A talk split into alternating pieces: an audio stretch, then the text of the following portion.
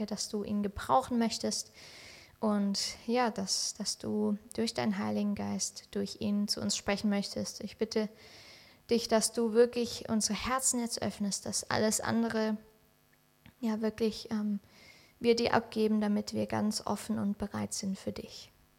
Amen. Judith hat es schon gesagt, mein Name ist Lukas und ich freue mich ganz herzlich, heute mit euch gemeinsam den Text anzugucken. Ähm, ich bin eigentlich der Gottesdienstorganisator, der für den Mittwochsgottesdienst eingesetzt ist, um so ein bisschen das Strukturelle zu klären und zu organisieren. Und ich habe heute die Ehre, mit euch gemeinsam ähm, im Epheserbrief einfach weiter das anzuschauen, weil ich äh, ein pastorales Praktikum mache. Ich arbeite gerade in der Kell und ähm, es ist einfach, äh, genau, es ist ein Jahr, wo ich einfach prüfen will oder wo ich auch Sam und Alex prüfen lassen will, ob ähm, das meine Berufung ist. Und deswegen habe ich heute mitunter auch die Ehre, mal wieder hier im Mittwochsgottesdienst zu predigen. Und wer schon ein bisschen länger mitarbeitet, der hat schon die eine oder andere E-Mail von mir gekriegt. Und ich habe versucht, das so ein bisschen zu etablieren und ähm, dieses Bewusstsein in, in den Mitarbeiterkreis, in den Mittwochsgottesdienst reinzubringen, dass wir eine kleine Familie sind weil es ist so ein bisschen nett hier und es ist so persönlich und man kennt die meisten Menschen. Wenn man so zwei, dreimal da war, dann hat man irgendwie schon 80 Prozent der Menschen, die regelmäßig kommen, eigentlich gesehen und kennt die auch beim Namen. Und deswegen ist es total geil, dass ich ähm, heute über genau das predigen darf. Wir wollen uns heute mal anschauen, was es eigentlich heißt, unsere Identität als Kinder Gottes wahrzunehmen und was das auch für eine Auswirkung auf unser Leben hat. Und ja, es, ist, es war ganz lustig. Ich hatte heute mit meiner, mit meiner Mitbewohnerin äh, ein kurzes Gespräch, weil sie am Lernen war und ich noch am Predigt voll fertig schreiben. Und wir hatten es dann in der Pause kurz davon, worum es eigentlich mit, äh, in meiner Predigt geht. Und ich meinte dann, ja, ich habe ein ganz cooles Thema und ich darf über, über die Kindschaft Gottes reden und dass Gott unser Vater ist und er uns liebt und wir in seiner Gemeinschaft sind und dass es nicht nur so ein schnödes Regeln befolgen ist, sondern dass es eine echte Beziehung ist. Und es war echt lustig, ähm, weil sie ist nicht Christin und sie meinte dann nur so, hä, aber sind nicht eigentlich alle irgendwie Kinder Gottes? So, und das hat mir nochmal irgendwie so voll vor Augen geführt, was es eigentlich für ein Hammerprivileg ist, dass wir tatsächlich als Christen in diese Familie von Gott hinein adoptiert sind und wirklich uns Kinder Gottes nennen dürfen und damit in Jesus einen Bruder haben was schon mega cool ist. Genau. Ähm, dann lasst uns einsteigen mit Epheser 5, 1 bis 5. Ich bete noch kurz davor. Papa, ich danke dir einfach, dass du ähm, jetzt gerade dabei bist, dass du einfach ja, deine Hand über das Wort hältst, dass du deine Hand über mich hältst. Und ich danke dir, dass du mir deinen Geist schenkst, dass du uns zeigen willst, was du hier vorbereitet hast, dass du uns zeigen willst, wo Paulus sein Herz war, als er das den Ephesen geschrieben hat. Und ich bitte dich einfach, öffne jetzt unsere Herzen, öffne echt einfach diesen Text vor uns, dass wir erkennen dürfen, was deine Wahrheit und deine Weisheit ist. Amen. Also, Epheser 5, die Verse 1 bis 5. Ich lese aus der NGÜ. Nehmt euch daher Gott selbst zum Vorbild ihr seid doch seine geliebten Kinder. Konkret heißt das, alles, was ihr tut, soll von der Liebe bestimmt sein. Denn auch Christus hat uns seine Liebe erwiesen und hat sein Leben für uns hingegeben, wie eine Opfergabe, deren Duft vom Altar zu Gott aufsteigt und an der er Freude hat. Auf sexuelle Unmoral und Schamlosigkeit jeder Art, der auch auf Hab aber auch auf Habgier sollt ihr euch nicht einmal mit Worten einlassen, denn es gehört sich nicht, für, Gott, für Gottes heiliges Volk sich mit solchen Dingen zu beschäftigen. Genauso wenig haben Obszönitäten, gottloses Geschwätz und anzügliche Witze etwas bei euch zu suchen. Bringt vielmehr bei allem, was ihr sagt, eure Dankbarkeit gegenüber Gott zum Ausdruck. Denn über eins müsst ihr euch im Klaren sein. Keiner, der ein unmoralisches Leben führt, sich schamlos verhält oder von Habgier getrieben ist. Wer habgierig ist, ist ein Götzenanbeter, hat ein Erbe im Reich von Christus und von Gott zu erwarten.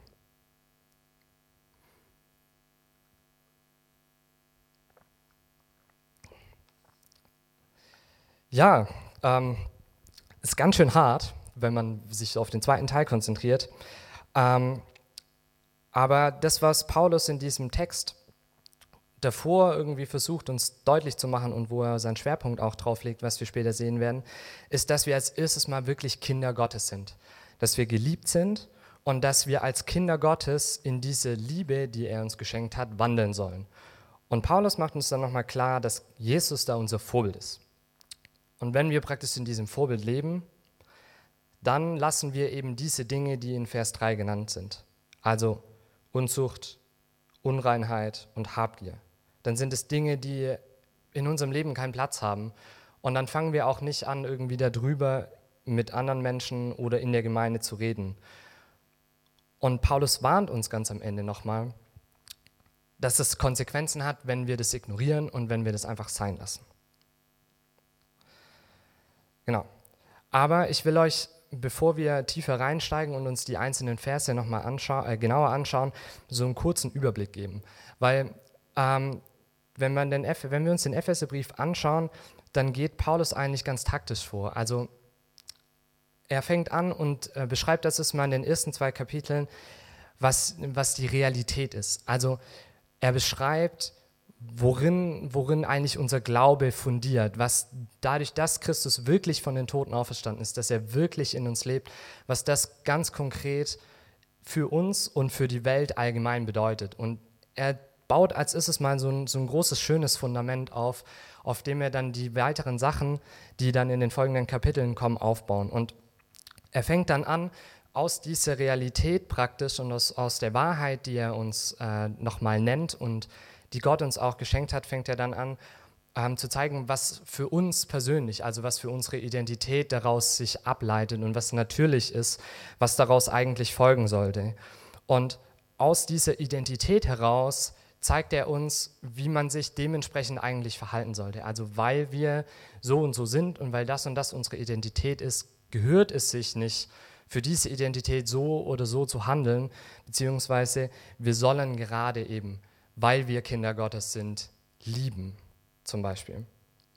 Und es ist wirklich krass und ich habe euch einfach mal nochmal aus den ersten zwei, drei Kapiteln so ein paar so ein paar Wahrheiten rausgepickt, die ich einfach mit euch nochmal durchgehen will und die ich euch nochmal ins Gedächtnis rufen will, ähm, weil es einfach so stark ist, was Paulus hier eigentlich uns über Jesus und über, über Gott erzählt. Und er schreibt in Epheser 1, Vers 4, denn in Christus hat er uns schon vor der Erschaffung der Welt erwählt, mit dem Ziel, dass wir ein geheiligtes und untadeliges Leben führen, ein Leben in seiner Gegenwart und erfüllt von seiner Liebe.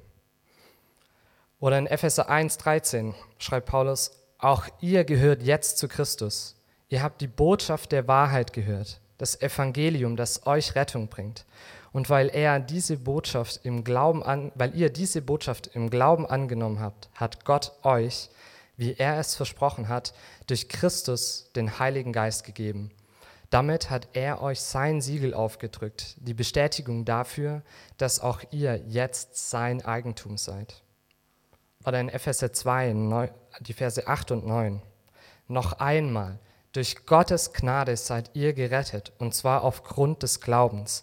Ihr verdankt eure Rettung also nicht euch selbst, nein, sie ist Gottes Geschenk. Sie gründet sich nicht auf menschlichen Leistungen, sodass niemand vor Gott mit irgendetwas groß tun kann. Oder Epheser 2, Vers 14. Ja, Christus selbst ist unser Friede. Er hat die Zweiteilung überwunden und hat aus Juden und Nichtjuden eine Einheit gemacht. Er hat die Mauer niedergerissen, die zwischen ihnen stand. Er hat ihre Feindschaft beendet, denn durch die Hingabe, denn durch die Hingabe seines eigenen Lebens. Epheser 3, Vers 19.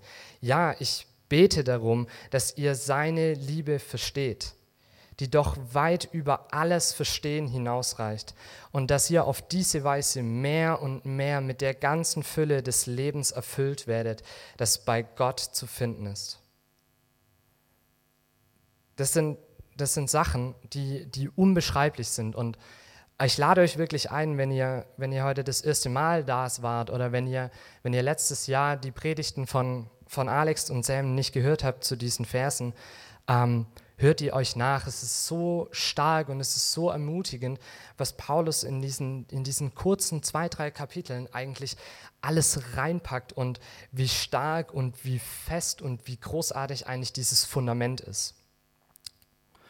Und wenn ihr die letzten zwei Wochen da wart, dann seht ihr, dass Paulus jetzt anfängt, in den, im Kapitel 4 und in Kapitel 5 auf diesem, auf diesem Fundament, auf diesem Kern, was, was er da dargelegt hat, jetzt anfängt aufzubauen und uns zu zeigen, okay, wenn wir wirklich an dieses Fundament glauben und wenn, wenn das, was da steht, tatsächlich irgendwie einen Einfluss auf unser Leben hat, dann, dann verändert es uns, dann bewirkt es irgendwas, dann wird es wirklich praktisch und dann ist dann sind diese ganzen Sachen, die wir praktisch in, jetzt in den nächsten Kapiteln haben, die Sam und Alex die letzten zwei Wochen genannt haben, dann fließen die praktisch daraus. Also es ist, das ist mir wirklich, wirklich wichtig, ähm, das zu sehen und das ist auch das, wo ich dann nochmal, wo ich dann den Punkt machen will, bevor wir in den Text einsteigen.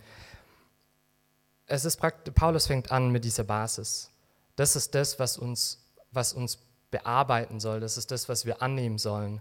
Und daraus folgt praktisch diese Identität, die wir dann in Christus haben. Also das ist das, was objektiv für jeden Einzelnen gilt, der in Christus ist. Und weil das in uns ist und weil diese Realität in uns wirkt und Einfluss hat, fangen wir plötzlich an, uns anders zu verhalten. Dann sind wir nicht mehr die Kinder in der Welt, sondern dann sind wir Kinder Gottes. Das heißt, alles, was jetzt auch in den Versen 3 äh, bis 5 ist, die wir dann später anschauen werden, das ist nicht so gedacht, dass Paulus sagt, okay, ähm, ihr wollt, sollt Kinder Gottes sein und ihr sollt einander lieben und ich habe jetzt hier so eine Liste von 600 Regeln und wenn ihr die nicht befolgt, dann werdet ihr keine Kinder Gottes sein. Das ist nie gedacht, sondern Paulus versucht praktisch, das von, von der Basis an aufzubauen und zu zeigen, dass das eine ganz natürlich aus dem anderen herausfließen soll. Und natürlich ist es so, dass wir uns unser eigenes Leben anschauen können und dass wir anschauen können, okay, was passt vielleicht nicht so ganz und was ist vielleicht schwer. Aber das hat nichts damit zu tun, ähm, dass wir jetzt anfangen müssen, genau da, äh, genau da anzusetzen und das zu verbessern. Also wenn wir sehen, dass wir Probleme mit Stehlen haben, dann ist es natürlich ratsam und sinnvoll, sich Gedanken zu machen, okay, wie kann ich das vermeiden, nicht mehr zu stehlen. Aber vermutlich sitzt das Problem irgendwo tiefer. Vermutlich sitzt das Problem in, in unserer Identität, dass wir in, in dem, wer wir sind, kein Vertrauen darauf haben, dass Gott uns versorgt. Und daraus erfolgt dann, äh, aus, daraus resultiert dann am Ende, dass, dass wir anfangen mit Stehlen, dass wir versuchen, uns krampfhaft den Besitz von anderen Leuten aneignen müssen, um uns irgendwie zu versorgen. Und das versucht Paulus in diesem ganzen Epheserbrief einfach deutlich zu machen. Und genau, das ist mir, das ist mir wirklich wichtig. Und das hat, Sam hat es letzte Woche auch nochmal gesagt, dass Paulus in diesen drei Blöcken, die wir jetzt anschauen, also ich, wir sind jetzt im letzten Block von diesen, du sollst das und das nicht tun und in eurer Gemeinde und in eurer Mitte hat das und das nichts zu suchen. Und Sam hat es auch gesagt, wenn wir das anschauen, dann müssen wir jetzt erstmal schauen, was praktisch Paulus für eine Identität voraussetzt, aus der dann diese Aktionen erfolgen. Also Alex zum Beispiel hat vor zwei Wochen darüber gepredigt, dass wir den neuen Adam anziehen sollen. Also er hat gesagt, unsere Identität ist darin gegründet, dass wir durch Jesus auferstanden sind, dass wir ein neuer Mensch geworden sind. Und neue Menschen sind nicht mehr zornig und gierig, sondern sie sind in Christus neu geboren und sollen Liebe ausstrahlen und Einheit untereinander. Und Sam hat letzte Woche gesagt, dass wir, dass wir dadurch, dass wir glauben, den Heiligen Geist haben, also dadurch, dass der Heilige Geist in uns wohnt und er durch uns wirkt und das ein Teil unserer Identität ist, hören wir auf zu lügen, hören wir auf, den anderen irgendwie ja, niederzustoßen, sondern wir versuchen miteinander gut umzugehen, freundlich miteinander zu sein, mitfühlen, vergebend zu sein. Also Paulus zeigt uns praktisch, dass aus dieser Identität heraus das dann fließen soll, was andere Menschen sehen. Und so ist es jetzt bei uns auch. Paulus schreibt in Epheser 5, Vers 1, Nehmt euch daher Gott selbst zum Vorbild. Ihr seid doch seine geliebten Kinder. Und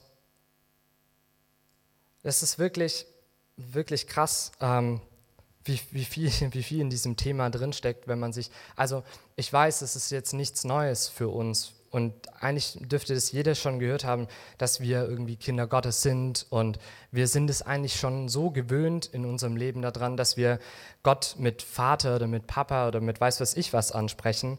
Ähm, aber was hat das noch für eine Auswirkung? Weil eigentlich ist es doch, ist es doch unvorstellbar krass, ähm, sich zu überlegen, was es heißt, Kind Gottes zu sein. Ich meine, Jesus selber, wenn, wenn wir uns anschauen, worin Jesus seine Jesu Identität gegründet war, dann sehen wir, dass das, was Gott ihm in der Taufe, das, was Gott ihm persönlich als allererstes zugesprochen hat, war die Aussage, du bist mein geliebter Sohn, an dir habe ich wohlgefallen. Also selbst Jesu Identität lag grundlegend in dieser Tatsache, dass, dass er ein Kind Gottes ist. Und Jesus lief die ganze Zeit mit diesem Bewusstsein durch die Welt, dass, dass er diesen Vater hat und dass er vom Vater gesandt ist. Und aus diesem Bewusstsein heraus hat er gelebt und gehandelt. Und wir sind, wir sind angehalten und wir sollen eigentlich in Jesu Fußstapfen treten. Und ich glaube, ein grundlegender ja, ein grundlegender Punkt davon ist, wirklich anzufangen, uns vorzustellen und es, und in Betracht zu ziehen und uns bewusst zu werden, dass wir tatsächlich Kinder Gottes sind. Und es ist, es ist ja viel, viel mehr. Ja, wir sagen immer, oh, Gott hat uns gerettet und er hat uns erlöst und das ist das Schönste und das Tollste, was es gibt.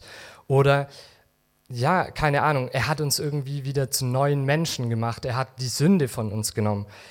Also er hat praktisch diesen alten Zustand, in dem die Menschen früher waren, wiederhergestellt. Aber eigentlich macht Gott noch was viel, viel Größeres durch Jesus. Weil er, er müsste das ja nicht machen. Er könnte uns ja erretten und er könnte ja immer noch irgendwie eine, eine Art Gemeinschaft oder eine Art Beziehung zu uns haben, ohne dass wir Kinder sind.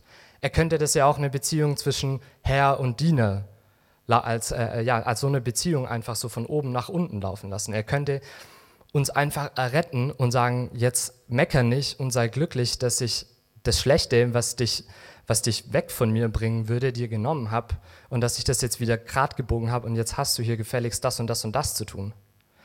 Nee, Gott geht viel, viel weiter. In, Gott geht so weit, dass er uns tatsächlich adoptiert, dass er, dass er uns zu einem Teil von sich macht, dass er sich, dass er sich praktisch öffnet in seiner, in seiner Liebe und und uns Teil daran werden lässt, dass, dass wir wirklich ein Teil seiner Familie sind, dass wir mehr oder weniger damit auch als Sohn Gottes oder Tochter Gottes angesprochen werden können.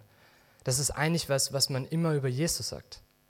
Und dadurch, dass wir in dieser Familie sind, kann, können wir uns so gegenseitig ansprechen. Dieses, wir sind tatsächlich Geschwister in, in dieser Familie, in, in der Familie, wo Gott unser Vater ist. Und ähm, es ist, also es ist der Wahnsinn, weil das einfach eigentlich das ist, was uns einzigartig macht als Christen. Ja, das hat keine andere Religion. Wer, also wer, welche Religion stellt Gott als der vor, der, der so eine enge und so eine intime Beziehung zu einem hat? In, in welcher Religion will denn der Gott bitte, dass, dass man, also wer zieht denn die Gläubigen zu sich? Ja, Gott geht auf uns zu und das ist, das, er ist der, der runterkommt. Er ist der, der sich, der, der sich in den Dreck bückt und uns da rauszieht und, und, und uns wirklich Teil von seiner Familie werden lässt.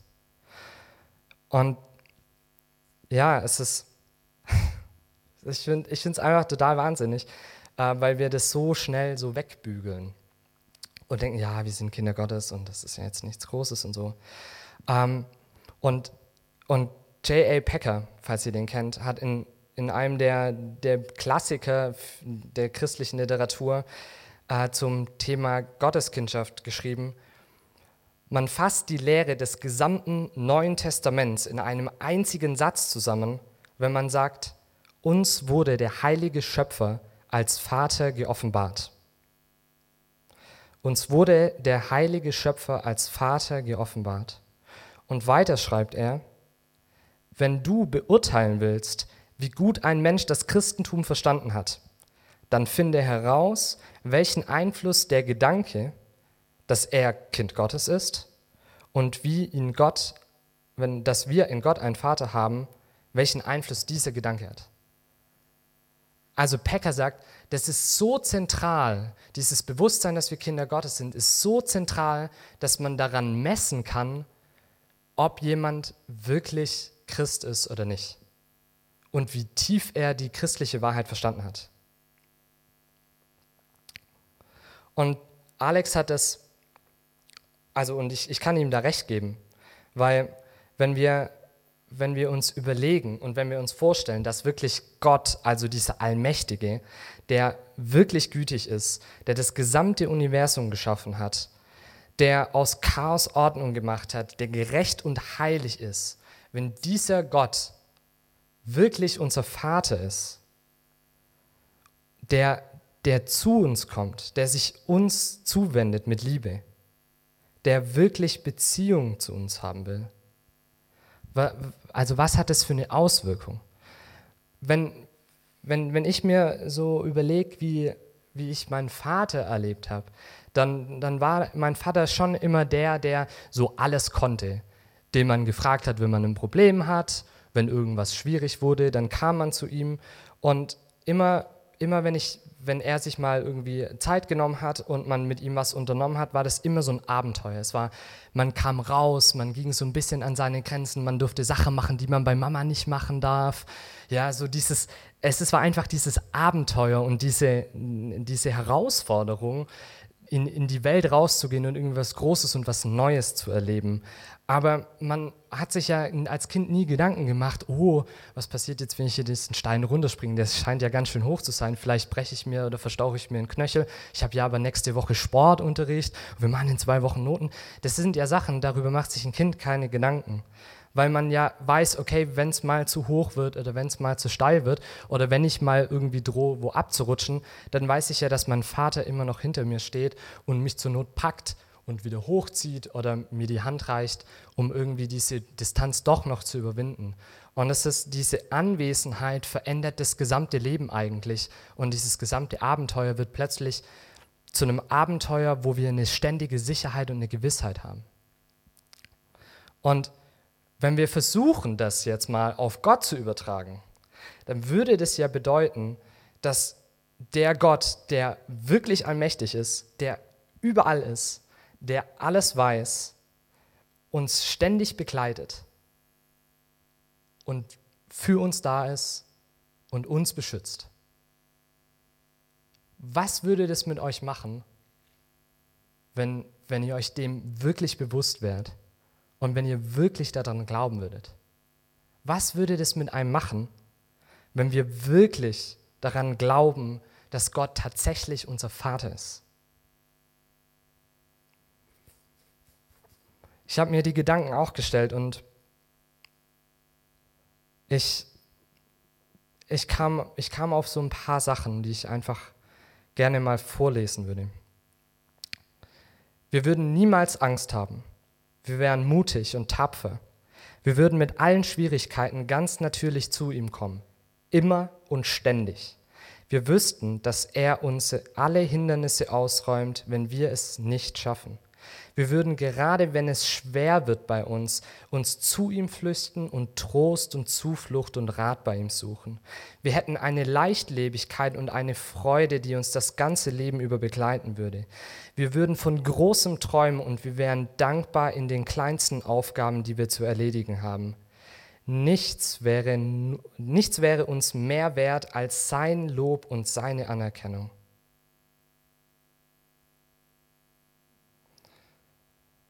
Und ich muss jetzt gar nicht fragen, ähm, ohne zu wissen, dass es in all unseren Leben leider nicht so aussieht. Aber es lohnt sich, sich selber mal da Gedanken drüber zu machen und sich wirklich diese Frage mal ehrlich zu stellen und zu schauen und zu schmecken, was es wirklich heißt, dass wir einen himmlischen Vater haben, der es wirklich, wirklich gut mit uns meint. Und das Wundervolle ist, dass wir ja nicht nicht irgendwie Einzelkinder sind, sondern dass wir in dieser Kindschaft noch einen großen Bruder haben. Wir haben, wir haben noch Jesus, der uns als, als Vorbild dient. Und Paulus schließt es direkt in diesen, äh, in Vers 1, also er schließt es direkt in unserer Stelle mit an. Er sagt nämlich ganz konkret heißt es, Kinder Gottes zu sein in Vers 2. Alles, was ihr tut, soll von der Liebe bestimmt sein, denn auch Christus hat uns seine Liebe erwiesen und hat sein Leben für uns hingegeben, wie eine Opfergabe, deren Duft vom Altar zu Gott aufsteigt, an der er Freude hat. Jesus ist praktisch in dieser Familie so unser perfektes Vorbild. Er ist der, der vorangeht, der, der uns vorgelebt hat, der uns gezeigt hat, was es wirklich heißt, ein Kind Gottes zu sein. Und wenn wir uns fragen, okay, in, in, wie könnte das jetzt aussehen und was müsste ich hier vielleicht in dieser oder jener Situation machen, dann haben wir echt den Segen, dass wir vier ganze Evangelien da voll voll haben, was Jesus so getrieben gesagt und gemacht hat. Und das gibt uns eine super Grundlage, uns wirklich ein Vorbild daran zu nehmen, wie es ist, ja, wie es ist, ein Kind Gottes zu sein. Und ich bin der jüngste von fünf Kindern. Das heißt, ich habe einen Haufen ältere Geschwister, äh, manchmal zu meinem Leidwesen, manchmal zu meinem Vorteil. Und mein ältester Bruder, der ist elf Jahre älter. Und es war schon so, dass man irgendwie immer ein bisschen zu ihm hochgeguckt hat, weil er alles irgendwie besser konnte. Der war der war schon so ein bisschen wie der Papa. Und in, in diesem Blick darauf, oh, so zu sein wie der Papa, hat man gleich so einen großen Bruder noch nebendran, der in dem, was der Papa macht, schon nicht ganz dran ist, aber das auch schon echt gut kann und auf jeden Fall besser als man selber. Und das, also mir hat es immer Ansporn gegeben. Mein Bruder war immer der, der mich dann, der sich mal erbarmt hat, mit mir irgendwie klettern zu gehen. Und dann saß man zwar zwei Drittel der Zeit nur staunend da und ich so, oh, was kann der denn? Aber es war irgendwie dieser Ansporn und dieses Vorbild, mal so zu sein wie der große Bruder und mal so nah an den Papa ranzukommen und mal die coolen Aufgaben machen zu dürfen, die sonst immer nur er gekriegt hat. Und Jesus sagt es selber. Ja, Jesus sagt selber zu seinen Jüngern in, im Johannesevangelium, dass er praktisch ein Beispiel uns gegeben hat. Und er sagt den Jüngern im, im nächsten Nebensatz, und ihr werdet genau das auch machen weil ihr mich kennt und weil ihr den Vater kennt, werdet ihr genau das tun, was ich auch gemacht habe und sogar noch viel, viel mehr. Das heißt, Jesus will wirklich dieses Vorbild für uns sein. Und so bescheuert es ist, ja, Sam hat sich letzte Woche auch ein bisschen lustig drüber gemacht, aber diese WWJD-Bändchen, die, die haben schon, also das ist schon wahr, was da drauf steht. Und es ist wirklich eigentlich eine, eine gute Hilfe und eigentlich eine gute Erinnerung, dass wir uns in schweren Situationen fragen, okay, was hätte Jesus jetzt getan? Und also ich weiß, mir fällt das auch mega schwer immer, weil ich auch immer denke, okay, in der konkreten Situation, ah, hätte jetzt Jesus wie zu den Pharisäern gesagt, oh, ihr seid alles Lügen und Schlangenbrut, oder hätte er vielleicht doch den Tisch umgeworfen im Tempel, oder man hat ja da Auswahl. Also man könnte jetzt schon immer äh, äh, argumentieren, so wie es einem gerade passt, aber eigentlich ist diese Essenz ja, dass wir Jesus so gut kennen, dass wir, dass wir nachempfinden können und dass aus uns heraus eigentlich klar ist, wie er gehandelt hätte. Und das ist nicht schwer und ich glaube, dass gerade in, in, diesen, in diesen zwei Bereichen, also ähm, wer, wer Gott für uns ist und wer, wer Jesus für uns ist, dass wir da echt auch Aufholbedarf haben und dass wir da wirklich anfangen müssen, wieder mehr Zeit in dieser Familie zu verbringen und aktiv mehr Zeit mit Gott zu verbringen und aktiv mehr Zeit zu verbringen, Jesus besser kennenzulernen, um überhaupt zu wissen, was es heißt, ein Kind Gottes zu sein. Also es ist, Paulus sagt es ja auch, ihr seid geliebte Kinder. Also Gott hat als erstes mal geliebt. Er ist der, der uns liebt und wir müssen, wir müssen anfangen, wieder mehr da zurückzukommen und zu sagen, okay Gott, ähm, ich will mal nicht das und das und das und das und kannst du bitte da noch Krebs und den Weltfrieden bringen, äh, also Krebs heilen und den Weltfrieden bringen, sondern vielleicht ist es auch manchmal an der Zeit zu sagen, okay, ich will jetzt einfach nur mal geliebt sein und einfach mal wissen, wie es sich wieder anfühlt, einfach nur mal ein Kind zu sein. Und vielleicht ist das, was uns dann füllt und das, was wir dann erfahren und wie Gott sich dann uns zeigt, der, wieder neuer Motor und neue Energie, um rauszugehen, um das weiterzugeben. Das Problem ist, dass wir leider nicht nur Einzelkinder sind. Also es ist ja nicht so, dass wir einfach nur unseren großen Bruder haben und unseren Papa und wir sind dieses Dreierteam und alles ist gut und wir sind glücklich, sondern wir haben ja noch so einen Haufen Geschwister. Ähm, und das ist eigentlich total verrückt, weil was Paulus uns ja sagt, ist, dass wir nicht allein in dieser Familie sind, sondern dass alle Christen von den Jüngern, also von Paulus bis Sam heute, unsere Geschwister sind. Alle, alle. Also es ist eine Hammerverwandtschaft, eine Riesenfamilie. Und wir, wir, sind, wir haben dieses Privileg, in diese Familie reinzukommen, um zu üben, diese Liebe, die uns der Vater gegeben hat, an die Geschwister weiterzugeben. Und das ist, die Bibel macht da einen, einen ganz klaren Punkt und sagt, das ist so fundamental miteinander verknüpft. Wir sollen diese Liebe, die uns Gott als Vater schenkt, weitergeben an unsere Geschwister. Johannes schreibt in seinem Brief, wer behauptet, im Licht zu leben, also Kind Gottes zu sein, aber seinen Bruder oder seine Schwester hasst, der lebt in Wirklichkeit immer noch in der Finsternis. Doch wer seine Geschwister liebt, lebt im Licht und bleibt im Licht. Und nichts kann ihn zu Fall bringen. Wer seine Geschwister hasst, lebt in der Finsternis. Er tappt im Dunkeln umher und weiß nicht, wohin er geht. Die Finsternis hat ihn blind gemacht. Aua. Also ich weiß nicht, wie es euch geht, aber manchmal ist es ganz schön schwer, nett in der Gemeinde zu sein. Und zwar ehrlich lieb zu sein und ehrlich seine, äh, seine Mitmenschen zu lieben. Und nicht nur einfach Konflikten aus dem Weg zu gehen und einfach nur so hey, hey und hi und ciao und so, eigentlich will ich gar nicht mit dir reden, sondern wirklich eine ehrliche, eine offene Liebe gegenüber seinen Geschwistern zu geben. Und das Schlimme ist ja, das sind ja nicht nur die in der eigenen Gemeinde, sondern es geht vielleicht auch gegen die äh, das gilt auch für die Leute, die in Lehen in den Gottesdienst gehen oder die vielleicht in die 303 gehen und bestimmt auch für einige Leute, die in die katholische Kirche gehen. Und wie oft und wie schnell sind wir eigentlich dabei, uns über die lustig zu machen und die zu kritisieren, obwohl wir die gar nicht kennen und über die zu urteilen und die nicht als unsere Geschwister zu sehen. Also wir sind so geizig mit unserer eigenen Liebe, dass wir manchmal überhaupt nicht über unsere also überhaupt keinen Tropfen Liebe mehr für unsere Geschwister übrig haben. Und das ist echt übel. C.S. Lewis schreibt, als er, als er sich Gedanken gemacht hat über diesen Vers, wir werden nie im Schoß des Vaters ruhen können, bevor nicht die Vaterschaft uns in der Liebe zu den Brüdern völlig offenbar geworden ist.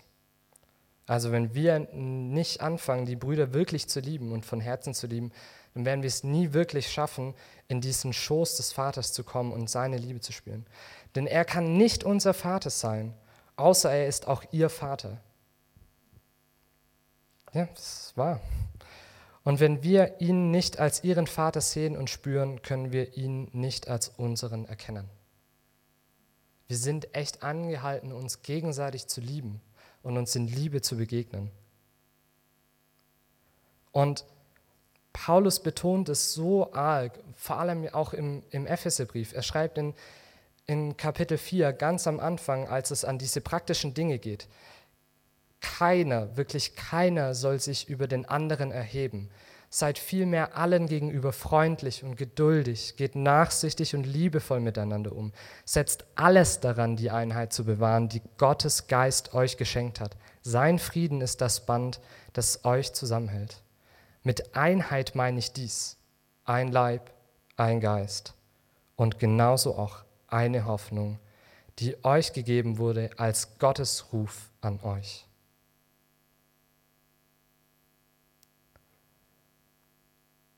Also nochmal, Gott liebt uns, wirklich.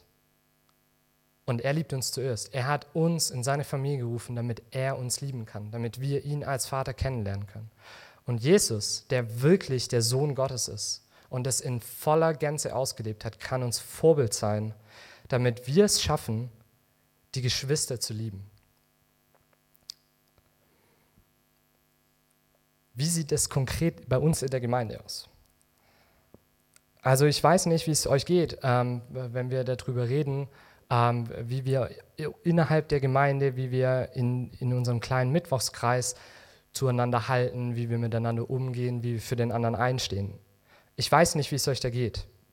Und eigentlich wenn man dieses Konzept konsequent durchzieht, dann, dann heißt es eigentlich, dass das Arbeiten in der Gemeinde oder einen Dienst in der Gemeinde anzunehmen und durchzuführen, so ein bisschen so ist wie daheim eine Spülmaschine abzuwaschen.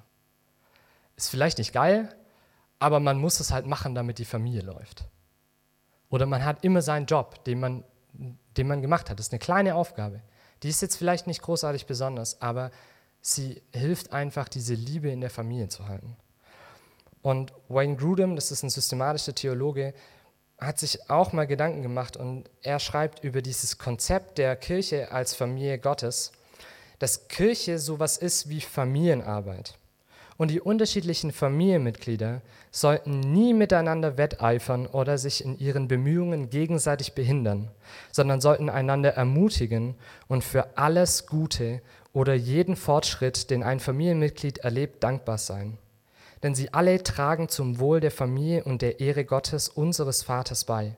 So wie Mitglieder einer irdischen Familie oft Zeiten der Freude und der Gemeinschaft miteinander genießen, wenn sie zusammen mit ein, an einem einzelnen Projekt arbeiten, so sollten tatsächlich auch unsere Zeiten der Zusammenarbeit in der Auferbauung der Gemeinde Zeiten großer Freude und Gemeinschaft miteinander sein. So wie Mitglieder einer irdischen Familie ihre Eltern ehren und den Zweck einer Familie am besten dann erfüllen, wenn sie freudig alle Brüder oder Geschwister willkommen heißen, die neu in jene Familie adoptiert worden sind, so sollten auch wir neue Mitglieder der Familie Christi freudig und mit viel Liebe willkommen heißen. Und ich weiß nicht, wer von euch neu ist. Und ich weiß nicht, ob ihr von jemandem, der regelmäßig in den Gottesdienst kam, angesprochen und willkommen geheißen wurdet.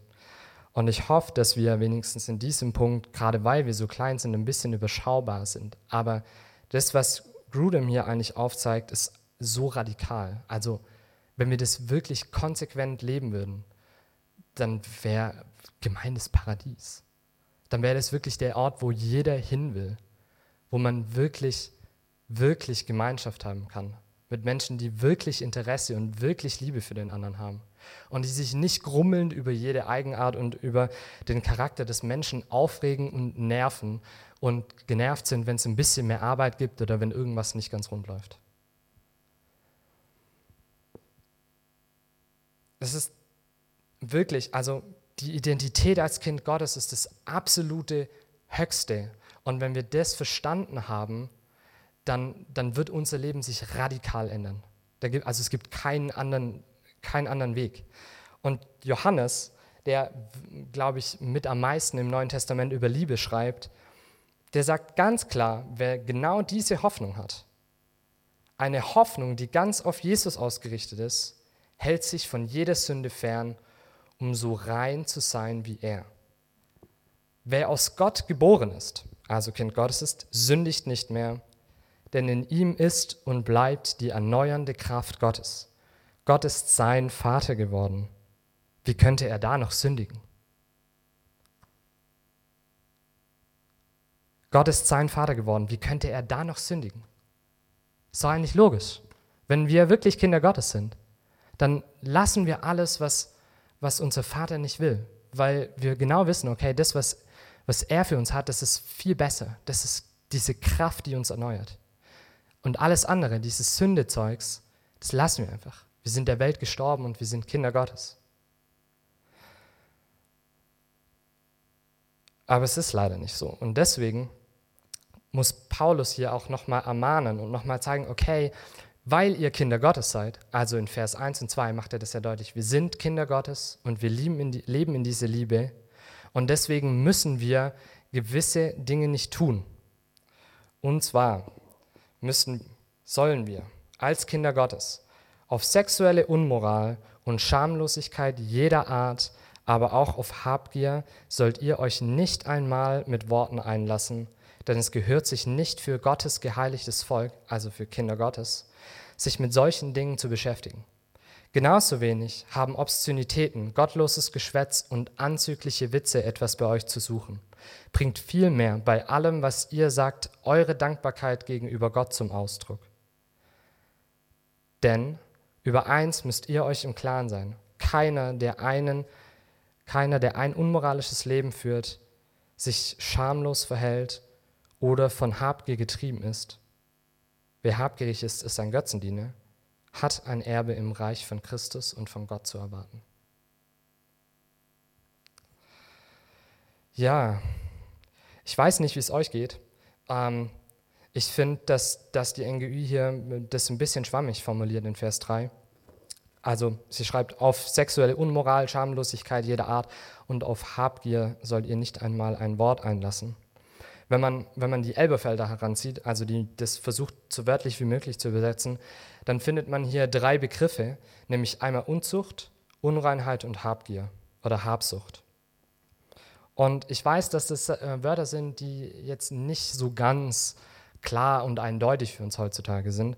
Und deswegen versuche ich mal so ein bisschen das rauszukitzeln, was diese Wörter eigentlich meinen. Unzucht oder sexuelle Unmoral auf Griechisch Porneia.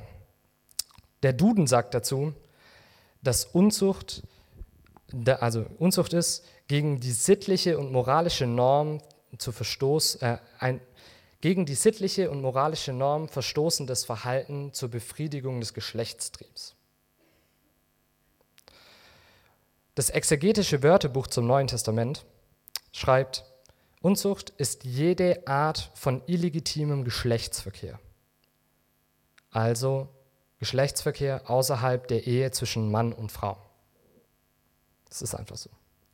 Muss man nicht drum herum reden. Also Unzucht ist jede sexuelle Handlung und Geschlechtsverkehr, illegitimer Geschlechtsverkehr außerhalb der Ehe von Mann und Frau. Das ist das, was die Bibel mit Unzucht meint. Und Paulus ist, glaube ich, der, der sich am meisten damit äh, beschäftigt hat, um den guten Korinthern das ein bisschen deutlicher zu machen. Und falls ihr das nochmal nachlesen wollt, dann schreibt er, äh, genau, geht er in 1. Korinther 6, Vers 12 bis 20 darauf ein wo er den Kontext zieht, ähm, dass wir als Leib Christi uns nicht mit einer Prostituierten versündigen sollen, indem wir Unzucht mit ihr treiben, also mit ihr schlafen. Und vor allem in 1. Korinther 7, wo das äh, konkrete Thema der Enthaltsamkeit innerhalb der Ehe auftaucht und Paulus den Leuten sagt, okay, wenn ihr Begierden habt, also es ist als erstes mal dumm in der Ehe auf Sex zu verzichten und man soll es nur in Ausnahmefällen machen, wenn man fasten will und auch nicht über längere Zeit. Und dann geht er darauf ein, dass wenn man, wenn man diese Begierden hat und wenn man die Lust verspürt als unverheiratetes Paar, dann soll man halt heiraten, damit man eben nicht in die Unzucht verfällt. Das heißt, Paulus sieht ganz klar dieses, dieses Bild von Mann und Frau, die ein Fleisch werden, so wie es in Genesis 2 von Gott eingeführt ist, und denkt es konsequent auf die Ehe weiter und sagt, dieses ein Fleisch werden, das ist, ein, das ist der in der Ehe vorbehalten und es soll da auch passieren und nur da. Das heißt, Unzucht ist jede Art von illegitimem Geschlechtsverkehr außerhalb der Ehe zwischen Mann und Frau. Und es ist wichtig, dass Paulus das hier nennt, weil, Sexu also, weil Unzucht und Sexualität ja nichts ist, was nur so was rein körperliches ist. Das wird uns vielleicht manchmal vorgelogen, aber Sexualität ist was, was unsere ganze Seele betrifft. Das ist was, wo unsere Emotionen, wo Bindungen zu anderen Menschen dranhängen. Das, natürlich geht es von unserem Körper aus, aber es, eigentlich zieht es alles mit sich. Also es, ist, es betrifft unser gesamtes Wesen. Und wenn wir anfangen, Unzucht zu treiben, dann nehmen wir unseren Körper und treiben damit eigentlich Götzendienst weil wir bewusst aus dieser Ordnung und aus diesem Rahmen, den Gott uns gegeben hat, um genau das, was er uns gegeben hat, nämlich die Sexualität, die er uns gegeben hat, so auszuleben, wie wir das gerne hätten und nicht, wo er das hingesetzt hat. Okay, lass uns weitermachen. Die Unreinheit oder eben, wie die NGÜs übersetzt, die Schamlosigkeit jeder Art. Unreinheit ist so ein bisschen so eine Sache. Also die, ähm, die Reinheit kommt, so, kommt aus dieser alten, alttestamentlichen Opfersprache und versucht irgendwie ein Verhältnis darzustellen, in dem der Mensch steht, um vor Gott bestehen zu können. Also primär zeigt uns das Alte Testament, Gott ist heilig und wenn wir als Menschen, die wir unrein sind oder äh, unheilig sind, ihm zu nahe kommen, dann verbrennen wir und sterben einfach. Weil wo Heiligkeit ist, kann keine Unheiligkeit sein und keine Unreinheit sein. Das heißt, es muss, müssen Dinge geben und es müssen Riten und so eingeführt werden, um das Problem zu lösen, nämlich den Menschen einfach wieder heilig zu machen oder rein zu machen, damit er in dieser Heiligkeit bestehen kann. Das heißt, das gesamte Alte Testament versucht praktisch in dieser Reinheitssprache immer sich die Füße sauber zu halten, immer zu gucken, okay, alles was Unreinheit, äh, unrein ist, das fasse ich nicht an, ich halte mich davon ab und wenn das doch mal passiert, dass ich unrein werden sollte, dann muss ich gucken, dass ich das ganz schnell wieder abkriege, damit ich Gemeinschaft mit Gott haben kann. Das heißt, Unreinheit ist praktisch von dem, woher es kommt im Alten Testament, ein Problem, was uns von Gott trennt. Das heißt, alles, was was uns von Gott trennt, haftet uns an und es lässt uns vor Gott nicht mehr bestehen und zerstört damit die Beziehung, die wir zu Gott haben können. Das Problem ist aber, und das zeigt uns dann spätestens Jesus, dass das eigentliche Problem nicht daran ist, dass wir irgendwie ein bisschen Blut antatschen oder irgendwelche falschen Tiere essen oder die Hände nicht vor dem Essen waschen, ähm, sondern dass eigentlich das, was uns unrein macht, unser eigenes Herz ist. Das heißt, unser Herz ist von Sünde behaftet und damit ist es nicht so, dass das, was wir in den Mund praktisch reinschieben, uns unrein macht, sondern das, was uns, aus unserem Mund herauskommt, das ist, was uns unrein macht. Das heißt, alle bösen Gedanken wie Mord, Ehebruch, Unzucht, Diebstahl, falsche Aussage, Verleugnen, das ist es, was den Menschen in Gottes Augen unrein macht. Aber mit ungewaschenen Händen zu essen, macht ihn nicht unrein, wie Jesus das den Jüngern erklärt.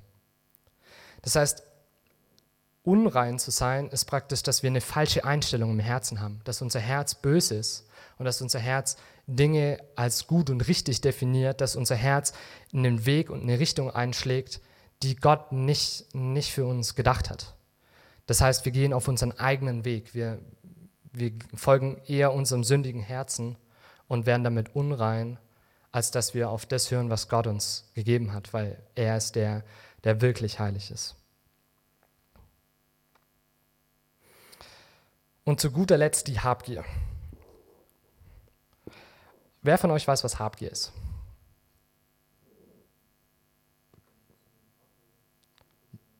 Wenn man was unbedingt haben will.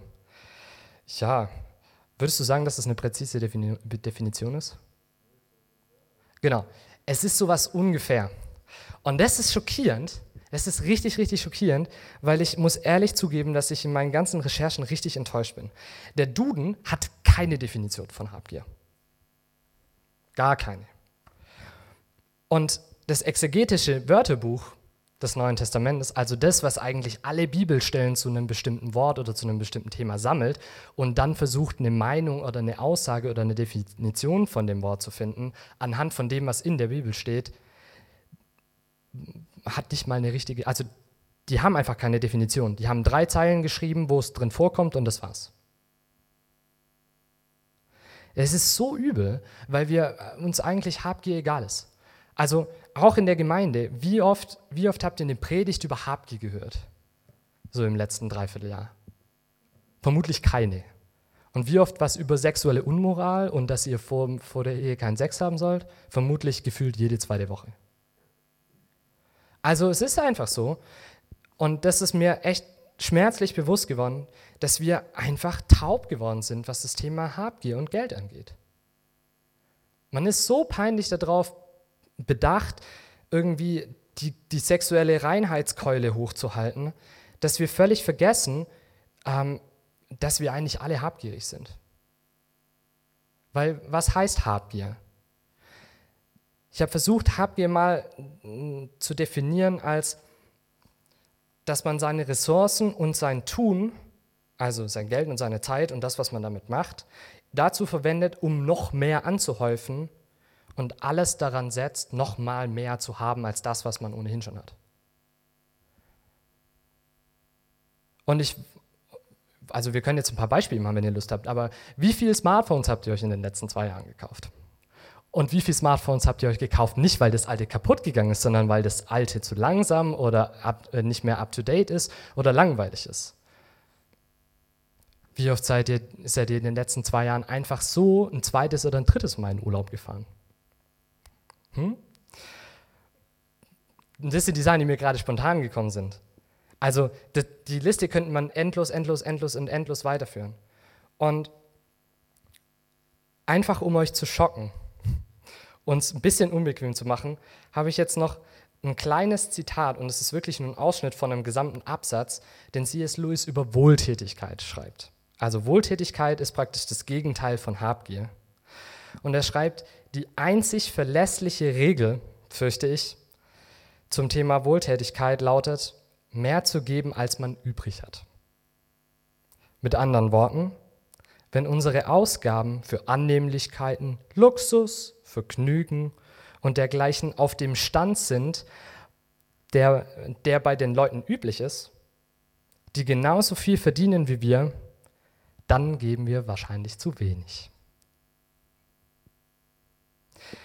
Wenn unsere Ausgaben für Annehmlichkeiten, Luxus, Vergnügen und dergleichen auf dem Stand sind, der bei den Leuten üblich ist, die genauso viel verdienen wie wir, dann geben wir wahrscheinlich zu wenig.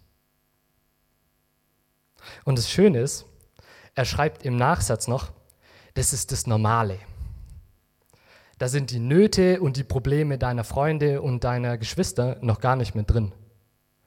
Das ist dann nochmal extra, was du oben drauf geben sollst. Super, oder? Also wir können jetzt gerne alle nochmal die Hand heben, wer alles habgierig ist. Geil, danke. Die anderen sind nicht ehrlich. Ähm, ja, es, es ist einfach so. Also so hart es klingt, aber wir alle lieben unseren Besitz viel zu sehr. Und eigentlich sollen wir das nicht. Und wenn man, wenn man diese drei Wörter jetzt nochmal anschaut, also Unzucht, Unreinheit und Habsucht, dann merken wir, dass Unzucht ein Problem mit unserer Seele verursacht. Also unser gesamtes Sein, alle unsere Emotionen, alles, was wir tun, unsere Hingabe, unsere Lust, das, wonach wir uns ausrichten.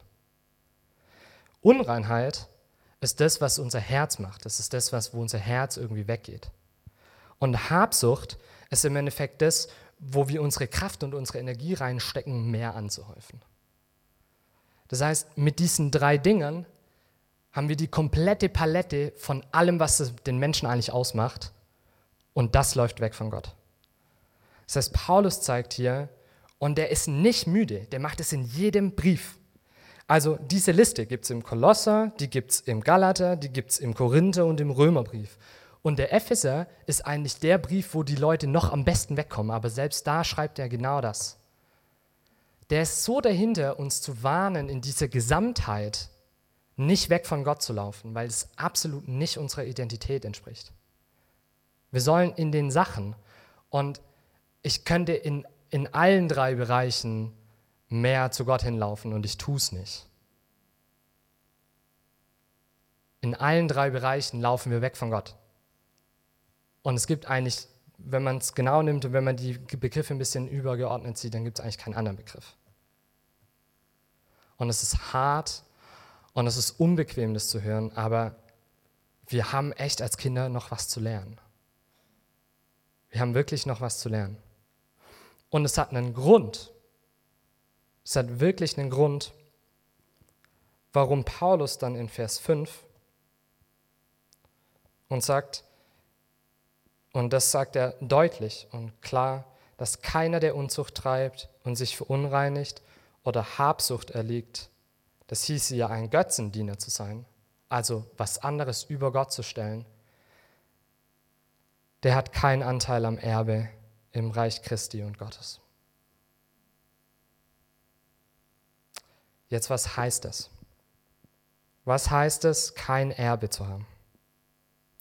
Paulus macht uns klar und er warnt uns ausdrücklich davor, dass wir versuchen sollen, mit unserem ganzen Wesen also mit unserem Herzen, mit unserer Seele und mit unserem Tun, Gottes Kinder zu sein und es auch wirklich auszuleben. Er sagt, dass wir diesen Götzendienst weglassen sollen und uns aktiv in diese Identität als Kinder Gottes hineinbewegen sollen und uns Mühe geben sollen, das besser auszuleben. Und das ist ja klar, also deswegen spricht er hier auch von einem Erbe. Also was machen Kinder? Kinder erben von, seinen El von ihren Eltern. Das heißt, wenn wir nicht erben, dann heißt es auch, dass wir keine Kinder mehr sind. Das heißt, wenn wir wirklich Kinder Gottes sind, dann sind wir Miterben. Und wenn wir nicht Miterben sind, dann sind wir auch keine Kinder Gottes. Das heißt, das, was Paulus hier aufzeigt, ist, dass das, was grundlegend gegen die Kindschaft Gottes geht. Diese drei Dinge. Unzucht, Unreinheit und Habgier. Und ich weiß, dass es hart ist. Aber was das nicht heißt, und das ist mir wirklich wichtig und das will ich zum Schluss einfach betonen und da will ich mir jetzt wirklich nochmal auch die Zeit nehmen. Das heißt nicht, dass ich perfekt sein muss und heilig und glorreich und perfekt und schön und dann kann ich Kind Gottes sein. Es ist eben nicht das, dass ich diese 600 Regeln zu befolgen habe und tadellos sein muss. Und wenn ich das nicht bin, ich mich dazu peitschen muss, endlich so zu sein, um wirklich von Gott eine Anerkennung zu bekommen oder ein Gut gemacht. Nee, wir sind trotzdem erlöst und wir sind trotzdem Kinder Gottes. Und Paulus sagt es oft genug im Epheserbrief, ein paar Kapitel davor. Er schreibt in Epheser 1, Vers 5. Er hat uns schon seit langem dazu bestimmt, seine Söhne und Töchter zu sein, durch Jesus Christus nach seinem gnädigen Willen. Also Gott will, dass wir Söhne und Töchter sind. Das heißt, ihm geht es nicht darum, dass wir jetzt rödeln und ackern und machen, damit wir perfekt werden, um dann Kinder Gottes zu sein, sondern er will und er macht es, weil er gnädig ist. Er hat uns dazu bestimmt, Söhne und Töchter Gottes zu sein. Und in Vers 13 und 14 sagt er, in ihm seid auch ihr, also in Jesus, die ihr das Wort der Wahrheit, das Evangelium eurer Rettung vernommen habt. In ihm seid ihr als Glaubende auch versiegelt worden durch den Heiligen Geist der Verheißung, äh, durch den Geist der Verheißung, den Heiligen Geist. Er ist ein erster Anteil an unserem Erbe. Er wirkt auf unsere Erlösung hin zum Lob seiner Herrlichkeit. Das heißt, wir haben, weil wir sind ja schon Kinder Gottes, den Heiligen Geist. Das heißt, wir haben einen Anteil, wir sind erlöst, wir sind Kinder Gottes. Aber dieser Geist wirkt in uns, um mehr Kinder Gottes zu werden und mehr diese Identität auszuleben. Und dieses ganze Ding setzt, er noch, setzt Paulus nochmal die Krone auf, wenn er in Kapitel 2 die Verse 4 bis 10 den Epheser mitgibt, wo er sagt, Gott aber, der reich ist an Erbarmen, hat uns in seiner großen Liebe, die er uns entgegengebracht hat, mit Christus zusammen lebendig gemacht. Obwohl wir tot waren in unseren Verfehlungen, durch die Gnade seid ihr gerettet. Wir sind gerettet durch die Gnade. Und hat uns mit ihm zusammen auferweckt und uns einen Platz in den Himmeln gegeben in Christus Jesus so wollte er in den kommenden Zeiten den überwältigenden Reichtum seiner Gnade zeigen durch die Güte, die er uns erwiesen hat in Christus Jesus. Denn durch die Gnade seid ihr gerettet aufgrund des Glaubens, und zwar nicht aus euch selbst, nein, Gottes Gabe ist es, nicht durch eigenes Tun, damit niemand sich rühmen kann, denn sein Gebilde sind wir, geschaffen in Christus Jesus, zu seinem Leben voller guten Taten, die Gott schon bereitgestellt hat. Nicht durch unser eigenes Tun. Das heißt, es geht nicht darum, perfekt zu sein, damit wir Kinder Gottes sein können. Weil er hat uns errettet und er hat uns adoptiert. Das hat Gott gemacht. Es war Gottes freie Entscheidung, es war sein Wille, er hatte dazu Lust und er hat es gemacht. Das heißt, wir sind adoptiert und wir sind Kinder Gottes. Und jetzt geht es darum, nicht wie ein Waisenkind, was von einer Familie adoptiert ist, sich da rebellisch dagegen aufzulehnen und damit nie in diese Kindschaft tatsächlich einzutreten, sondern Gott als den Vater kennenzulernen und ihn anzunehmen und zu lernen, so zu leben, wie er auch lebt. Das ist das, was wir tun sollen. Und das ist das, warum Paulus uns so peinlichst immer und immer und immer wieder ermahnt, weil das braucht Zeit. Das schaffen wir halt einfach nicht von jetzt auf nachher. Und ich möchte dich wirklich einladen. Wir, wir haben diese Sachen früher gemacht und wenn du Jesus noch nicht kennst und wenn du Gott noch nicht Vater nennst, dann lade ich dich ein, wirklich ihn darum zu bitten, dass er dich auch adoptiert. Weil das ist eine Frage und er tut es. Und dann fang an, ihn kennenzulernen und dich als erstes mal von ihm lieben zu lernen, und dich wirklich von ihm lieben zu lassen. Weil das ist das, was Gott will. Das ist die Essenz und das ist der Herzschlag Gottes. Dass er ein Vater ist, der der uns liebt und der uns in seine Familie reinziehen will. Und ich finde es so stark, weil, ja, also ich muss mit Johannes abschließen, weil Johannes einfach, ähm, was das angeht, wirklich so ein tiefes Verständnis davon hat. Und er schreibt in, im ersten Johannesbrief in Kapitel 3, die Verse 1 und 2, Seht, welche Liebe uns der Vater gegeben hat, dass wir Kinder Gottes heißen und wir sind es. Darum erkennt die Welt uns nicht, weil sie ihn nicht erkannt hat. Ihr Lieben, jetzt seid, sind wir Kinder Gottes. Und es ist noch nicht zutage getreten, was wir sein werden. Wir wissen aber, dass wir, wenn es zutage tritt, ihm gleich sein werden. Denn wir werden ihn sehen, wie er ist. Also wir sind Kinder Gottes. Und es geht jetzt darum, mehr und mehr Tag für Tag so zu werden. Bis zu dem Tag, wo Jesus wirklich wiederkommt und wir wirklich sehen in voller Gänze, wie unser großer Bruder ist. Und wirklich in diesem Vorbild voll und ganz und vollständig leben können. Und deswegen ermutige ich euch. Und ich will euch wirklich mit, mit diesem Mut und mit dieser Freude, dass wir Kinder Gottes sind und dass wir diesen Vater haben, jetzt einfach nach Hause gehen lassen. Aber ich will auch, dass so eine gewisse Unbequemlichkeit bei euch da ist. Und ich hoffe, dass ich das geschafft habe. Weil klar haben wir diesen Mut dazu, jeden Tag uns wieder neu auf Christus zu berufen und darin kennenzulernen, dass wir Kinder Gottes sind. Aber das soll uns eigentlich dazu ermutigen, nicht so zu leben, wie wir wollen und einfach das zu machen, auf was wir Bock haben, sondern immer mehr und mehr und mehr eigentlich diese Liebe in uns ja, wirklich zu spüren, kennenzulernen und die nach außen weiterzutragen und immer mehr so zu werden, wie Jesus will. Und wie machen wir das jetzt? Ich glaube, dass das ein zentraler Punkt ist und da können wir alle wachsen und das können wir alle mehr machen, nämlich einfach zu beten und mehr Zeit mit Gott zu verbringen. Wenn wir mehr Zeit mit Gott verbringen, dann schärft es unser Bewusstsein, dass wir tatsächlich Kinder Gottes sind. Dann merken wir und dann lassen wir uns immer mehr von seiner Liebe füllen und sind dadurch auch so in einem Bewusstsein, dass wir das weitertragen können an die anderen. Und ich glaube, dass ein nächster Schritt sein kann, Jesus einfach noch besser kennenzulernen. Und vielleicht wird es mal wieder Zeit, ein Evangelium zu lesen. Einfach nochmal sich bewusst zu machen und auf die Suche zu machen, wie Jesus tatsächlich getickt hat und was er tatsächlich in bestimmten Situationen getan hat und wie er gelebt hat. Vielleicht ist es auch dran, aufzuhören, zu versuchen, euren eigenen Vater auf Gott zu projizieren. Vielleicht ist es dran, den Spieß umzudrehen und euch zu überlegen, okay, wie müsste Gott als Vater sein, wenn er tatsächlich dieser himmlische Vater ist? Und warum ist euer eigener Vater manchmal nicht so?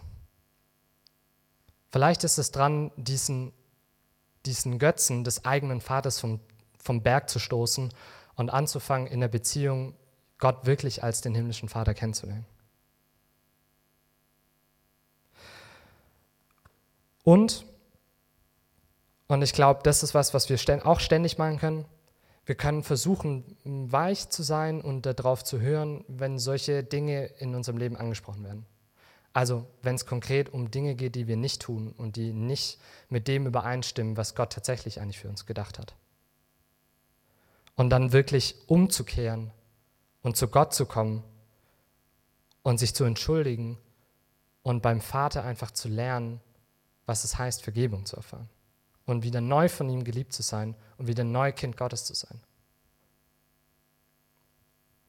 Und mit dieser Einladung will ich jetzt echt schließen. Ähm, Jesus hat es, hat es so treffend formuliert in, im Gleichnis vom verlorenen Sohn. Wir haben wirklich diesen Vater, der an diesem, der, der am Feldrand steht und voller Sehnsucht auf uns wartet. Und es ist so krass, weil was der verlorene Sohn gemacht hat, sind genau die drei Sachen. Er wollte das Erbe und war habgierig und hat geprasst und wollte mehr und mehr. Er war der, der am Ende bei den Schweinen unrein wurde und er ist der, der Unzucht getrieben hat und einfach gemacht hat, was er wollte. Und Jesus präsentiert uns hier Gott als jemand, der wirklich dasteht voller Sehnsucht und wartet, bis wir zu ihm kommen. Und der, der einfach nur uns in den Arm nehmen will und uns umschließen will. Und der einfach will, dass wir diese ganzen scheiß Drecksachen lassen. Dass wir das einfach ruhen lassen, dass wir das sein lassen und dass wir wieder anfangen, seine Kinder zu sein. Und wenn wir das machen, dann fängt er nicht an zu sagen, oh, du hast aber das und das und das und das falsch gemacht, sondern dann nimmt er uns in den Arm und feiert eine Fest, weil wir, weil wir es geschnallt haben und endlich wieder zu ihm gekommen sind. Und die Einladung ist jeden Tag, jeden Tag, immer wieder aufs Neue nur ein Gebet entfernt. Amen. Ich danke dir echt dafür, dass du Gott uns einfach als diesen Vater offenbart hast. Und ich danke dir, dass, dass du uns nicht aufgibst oder dass, dass du uns einfach nur schnöde errettet hast, sondern dass du wirklich mit uns gemeinsam jeden Tag aufs Neue immer und immer an uns arbeiten willst, dass du uns Stück für Stück, Tag für Tag einfach mehr in diese Familie hineinführen willst. Und ich danke dir, dass du eines Tages in deiner ganzen Herrlichkeit kommen wirst. Und Jesus, ich danke dir für dieses unfassbar geniale Familienfest, was auf uns wartet. Dass wir irgendwann an dem Punkt stehen, dass wir mit allen Geschwistern gemeinsam vor, vor dem Vater stehen und einfach voller Dankbarkeit und voller Liebe wirklich vollständig sehen, was es heißt, Kinder Gottes zu sein. Amen.